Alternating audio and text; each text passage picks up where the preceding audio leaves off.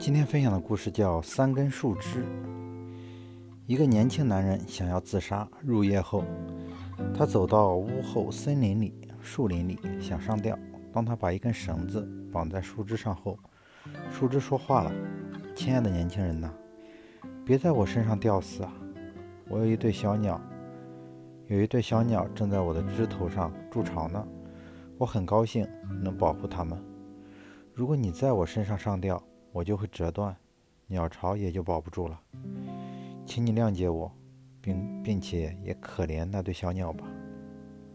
年轻人听了，体谅了他的爱心，就放弃了这根树枝，找到了更高的另一根树枝。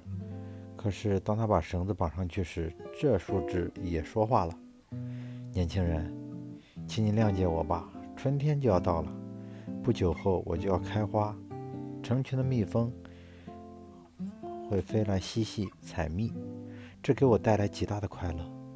如果你在我身上上吊，我就会被你折弯到地上，花朵就被摧残而死。那么蜜蜂们会非常的失望。年轻人听了，只好默默地攀上了第三根树枝。原谅我吧，他还没绑绳子，树枝就开口了：“年轻的朋友啊，我把自己远远地伸到路上。”目的就是要使疲惫的旅行者在我的底下得到一些阴凉，这给我带来很大的快乐。如果你掉在我身上，会使我折断，以后我就再也不可能享受、享有这种快乐了。年轻人的厌世，年轻的厌世者陷入沉思，他问自己：我为什么要自杀？只因为我承受痛苦吗？树枝都如此热爱生活，关心身边的事物，而我……